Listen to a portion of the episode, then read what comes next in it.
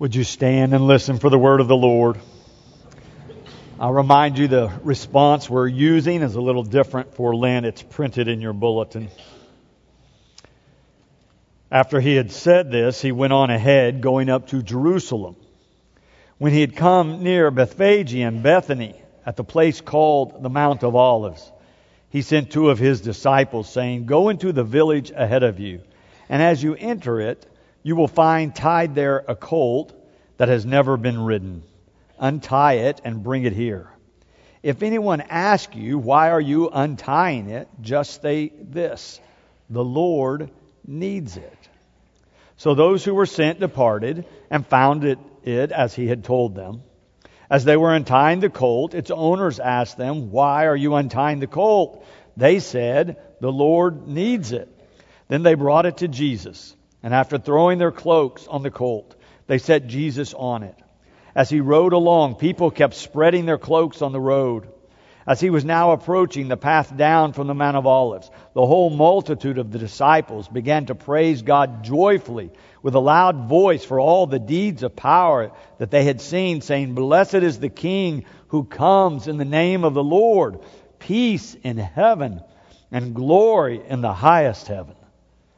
Some of the Pharisees in the crowd said to him, Teacher, order your disciples to stop.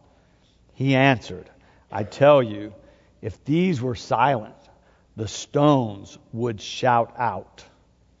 The gospel of Jesus Christ.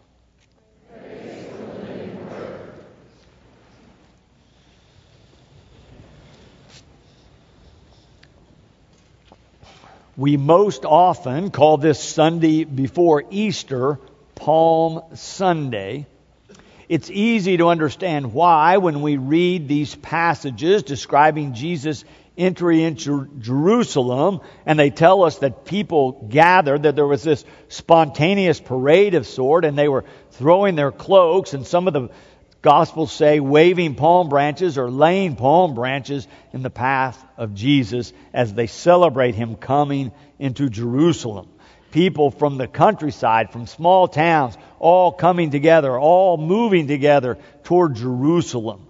And it's fun to have the children come waving the palm branches to remind us of this processional entry that Jesus made into Jerusalem on that day. But there are a number of other dynamics going on in this story that are not as easy to distinguish or to see or to recognize when we read the passage. For this Sunday is also referred to as Passion Sunday. Passion coming from the root word pathos or pathos, meaning suffering. Passion Sunday reminds us that Jesus is going into Jerusalem. He's going to encounter the political and military officials and authorities and endure suffering and even death before the week is over. So we also refer to this Sunday as Passion Sunday. In the footnotes of my study Bible that I read from as we gather for worship, there's a couple of notes I want to read to you because they describe what's going on. They say Herod came to Jerusalem every year at Passover time. Each time he was riding a mighty war horse and was escorted by an entourage of soldiers. His purpose was to demonstrate the emperor's power over the city and to suppress any challenges to Roman domination. Then it goes on to describe the entry of Jesus, about which we just read. It says, Jesus comes into the city at the same time from the opposite direction. Jesus is riding a borrowed donkey and is escorted by unarmed disciples. His purpose is to demonstrate the kingship of God and to offer peace. Jesus was proclaiming the kingdom of God. Herod was proclaiming the kingdom of Rome. you can begin to see that there's some rival ideas here about who is in charge and what is going on. It's helpful to remember that the Roman emperor was referred to sometimes as Son of God, Lord, Savior, the one who brings peace on earth. Those titles sound familiar to most of us but not because we knew they were inscribed on statues to Roman emperors, but because we ascribe those titles to Jesus of Nazareth Lord, Savior, Son of God, bringer of peace on earth.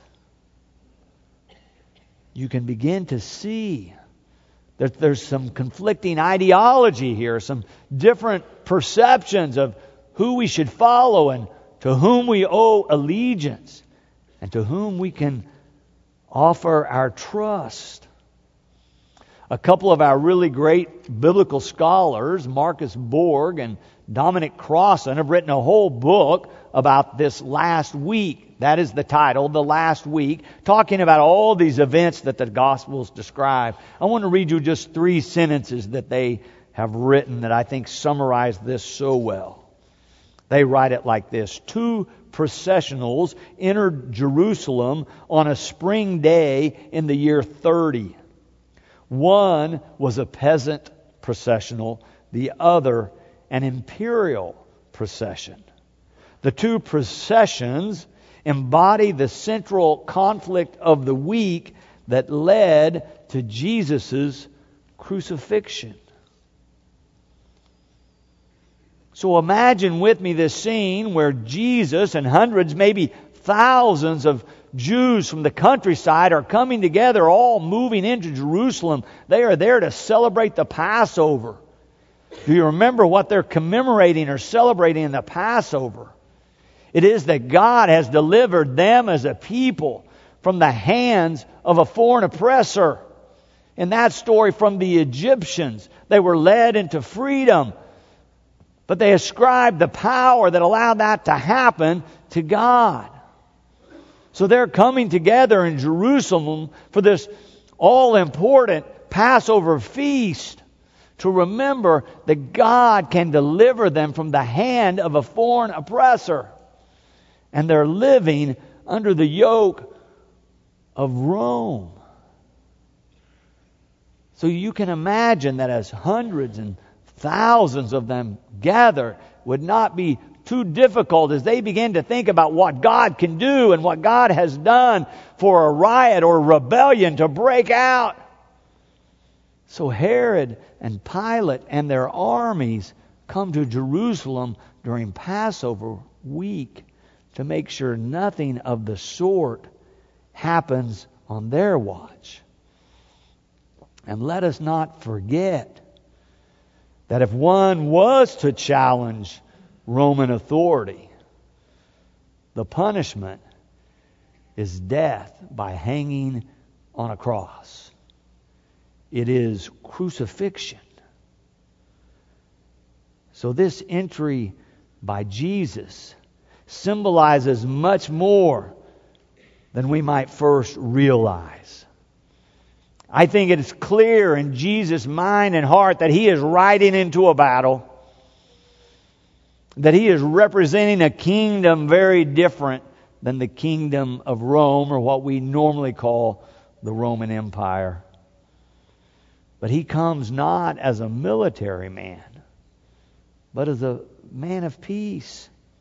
Oh, he comes with great courage to do battle, no doubt. He is going to oppose the authorities of the day.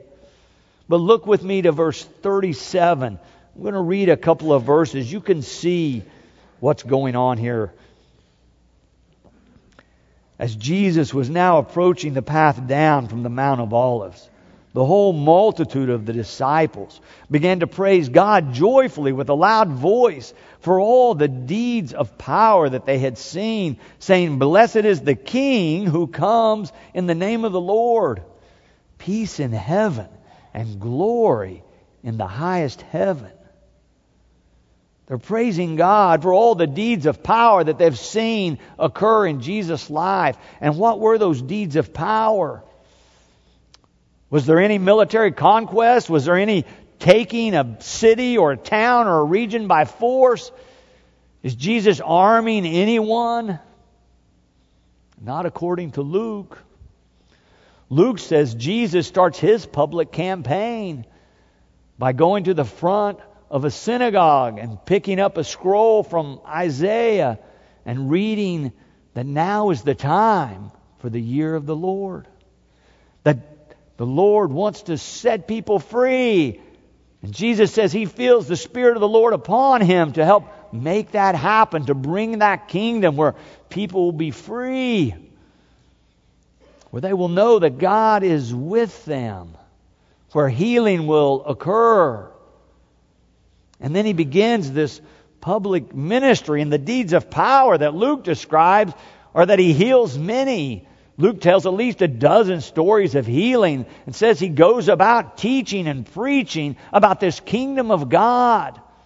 But it's not an earthly kingdom. He says it's going to be like allowing a child to come sit in your midst. It's like finding a lost coin that you treasured. Or going out to find a lost sheep that has strayed and bringing it back to the herd. Or like receiving a lost son with great love and compassion. The kingdom of God that Jesus talks about and proclaims is one where we obey the Spirit of the Lord, where we obey the teaching and the instructions of our faith. It's that kind of kingdom that Jesus is talking about. But after he's traveled around the countryside, healing and teaching and preaching and proclaiming the kingdom of God, he begins to say to his disciples, Now we're getting ready to go to Jerusalem. We're going to the capital city. And when we get there, I will suffer and die and be raised on the third day. And they're bewildered.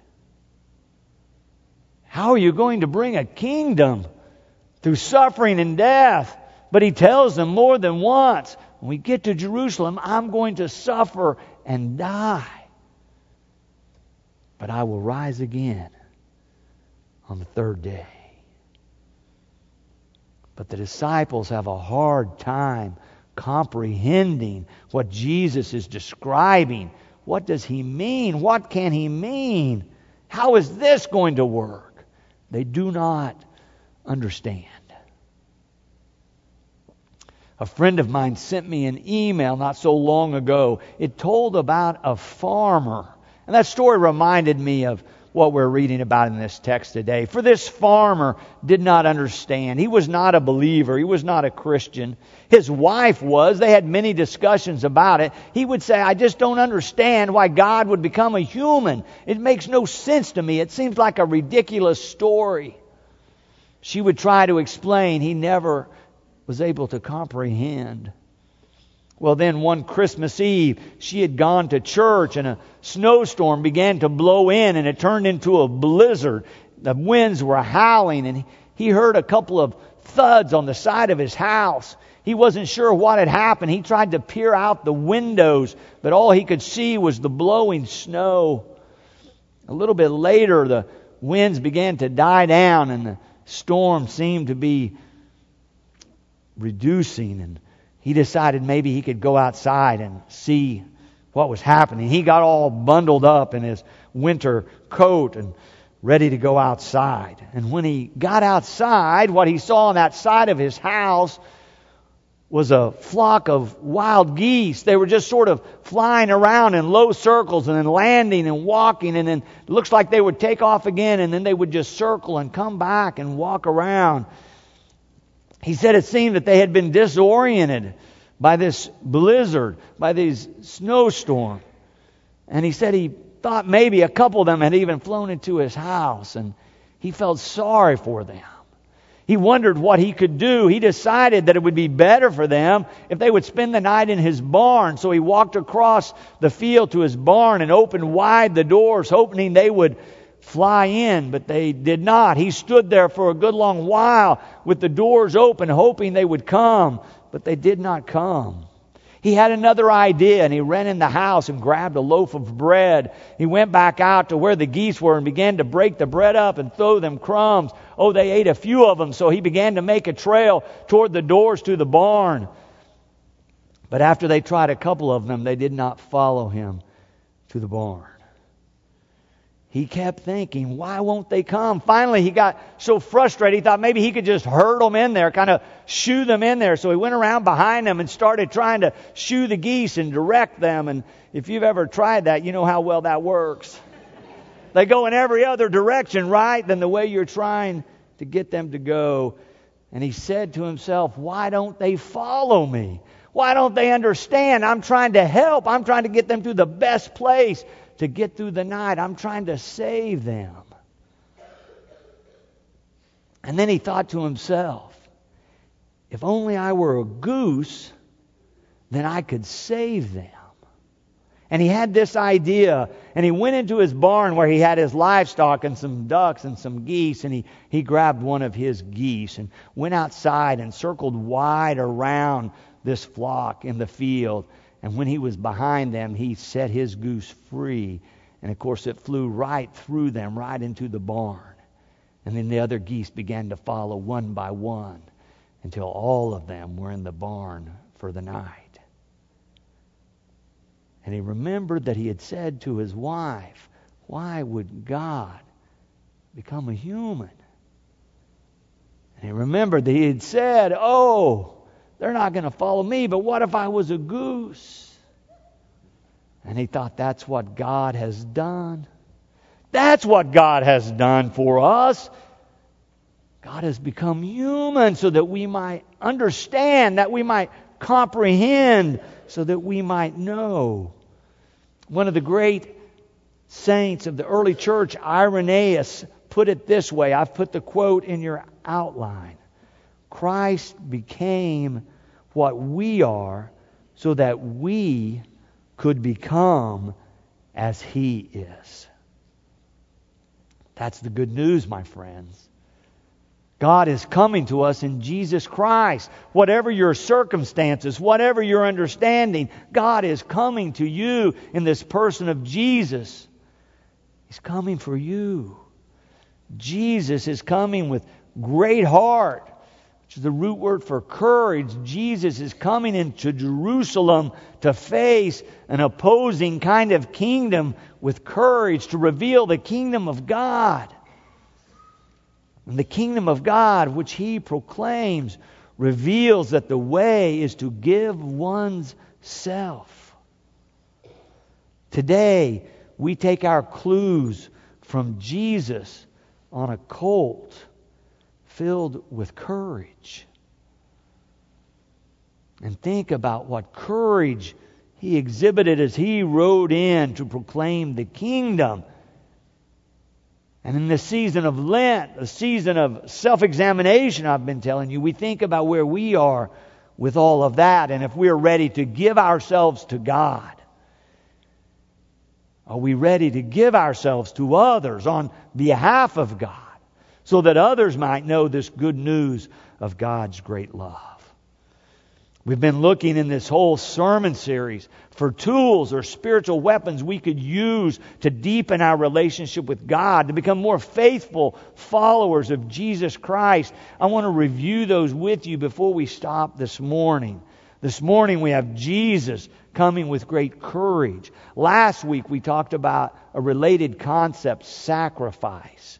And we ask, what are we willing to give or sacrifice for our faith? The week before that, we talked about compassion. We read that parable about the father receiving the prodigal son with great compassion. And we talked about that being the foundation of our relationship with God. And previous to that, we talked about the power of choice and that God gives us choices. And when we do this self examination, we have choices to make. And we began the very first sermon in this series, reading the story about Jesus being tempted and how he used the Word of God to face all of his temptations. And I encourage you to be a person who searched the Scriptures, who read the Scriptures, who opened your heart and your spirit to the Word of God. The question now is will you use the tools? Will you practice with these spiritual weapons? Will you help solve the mystery of your life by using these clues? We've had these prayer clue stations set up on this level all during Lent for your use to help you deepen your relationship with God. I encourage you to use them. Likewise, this week we have a Holy Thursday service. Many of you usually do not come. We have a Good Friday service at noon. Many of you do not come.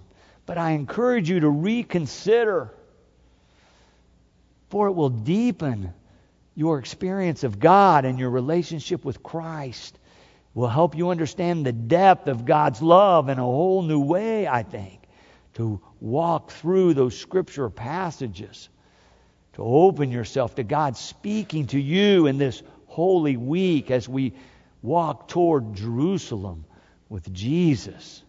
It helps prepare us for the most appropriate kind of Easter celebration. Open your hearts and minds to God and see if God is not coming to you this week. Amen.